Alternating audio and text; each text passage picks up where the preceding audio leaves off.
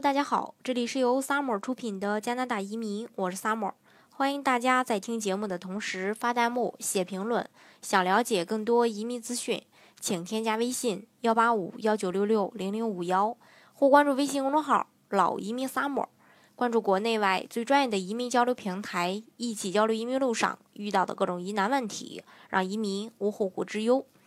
那今年呃比较火爆的这个加拿大爱德华王子岛企业家移民，在上周，也就是六月二十一日的时候，又迎来了他今年的第五轮的筛选。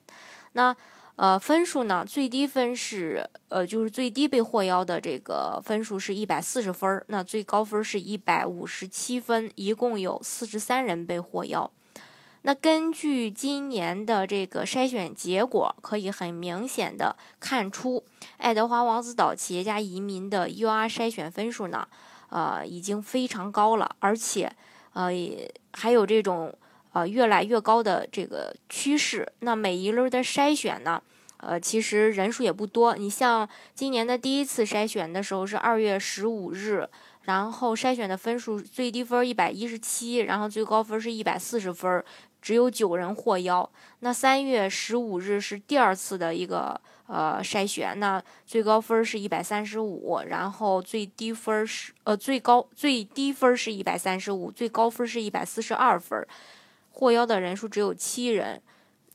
然后四月十九号是第三轮，最低分是一百三十五分，最高分是一百五十五分，获邀的人数是十七人。那五月十七号的时候是第四轮。然后没有人被获邀，这个分数暂时也没有。那就是第五轮，就是刚才我提到的，最低分一百四，最高分一百五十七，然后获邀人数是四十三人。可以看出啊，从这个分数确实是越来越高。嗯，其实从获邀人数这个角度来说的话，P.I. 移民局确确实做到了要保证把 P.I. 每年较少的投资移民配额给那些条件更好的申请人。而且根据这个 P.I.，也就是这个爱德华王子岛企业家移民的要求，要想获得筛选呃这个高分的一个筛选，申请人必须在管理经验、年龄、受教育程度以及社区支持、语言能力、适应能力这六个方面有一个比较好的呃打呃比较高的打分，才有可能被选中。那对于大多数的中国人来说呢，语言能力和适应能力这边呢，其实并不是特别占优势。因为，呃，爱德华王子岛的这个企业家移民要求申请人考考这个雅思，呃，要达到最低分听力四点五，阅读呃三点五，口语和写作四分的一个水平。那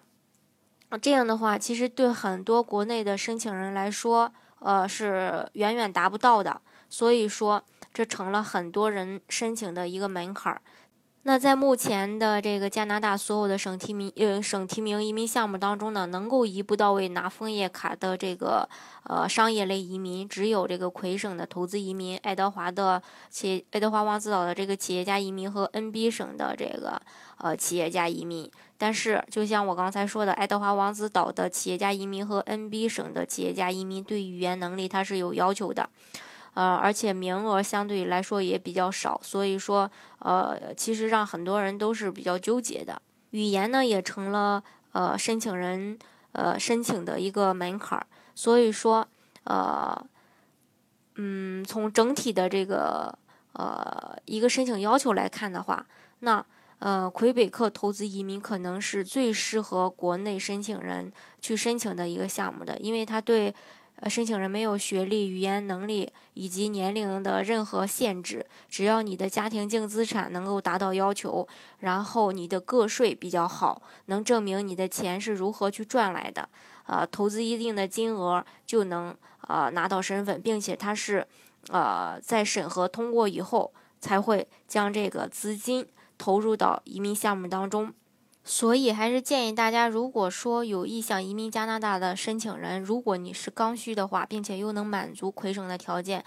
呃，就不要去纠结观望这个魁省涨不涨价，因为相对于其他省的这个企业家移民项目来说，对申请人的要求，呃，特别是语言这方面，呃，还是比较高的。这个呢，呃，语言这块儿也不是说一天两天能解决的，所以说，嗯，魁北克可能会是大家的一个选择。当然，如果说啊，你的呃，你的语言你可以考，能考到这个呃 CLB 四、CLB 五的这么一个水平，那大家就可以考虑一下这个爱德华王子岛的企业家移民和这个 NB 省的企业家移民。那 NB 省的企业家移民。呃，要比这个爱德华王子岛的企业家移民的这个筛选分数要低一些，但是它的语言要求要比爱德华王子岛的分数呃稍微高，因为它要求 CLB 五的一个呃语言能力要达到这个 CLB 五才可以，二爱德华王子岛的最低要求是 CLB 四。总之吧，如果是说考虑一步到位拿枫叶卡的这个项目，特别是这个企业家项目的话，呃，大家可以考虑一下这三个项目。那当然，如果说呃我我也可以先拿工签再转呃绿卡，呃，并且我的这个语言还考不了，那这种情况下，大家也可就可就可以考虑这个萨省的企业家移民，因为萨省企业家移民对语言没有一个呃强制性的要求，考不考都可以，只要你其他的分数够了也是可以的。但是呢，它是属于先拿工签再转绿卡的。那如果说大家呃我就。想考虑去这个呃曼省，那大家就可以考虑一下曼省的这个企业家移民。但是曼省也是要求语言是 CLB 五，但是它也是属于先拿工签再转绿卡的这个项目。总体来说吧，呃，加拿大的这个企业家项目，也就商业类移民的这个可选性还是挺多的。那大家呢就要根据自己的一个实际情况去综合的考量，选择最适合自己的一个移民项目。好，今天的节目呢就给大家分享到这里。如果大家想具体的了解加拿大的移民政策的话，欢迎大家添加我的微信幺八五幺九六六零零五幺，或关注微信公众号“老移民 summer”。关注国内外最专业的移民交流平台，一起交流移民路上遇到的各种疑难问题，让移民无后顾之忧。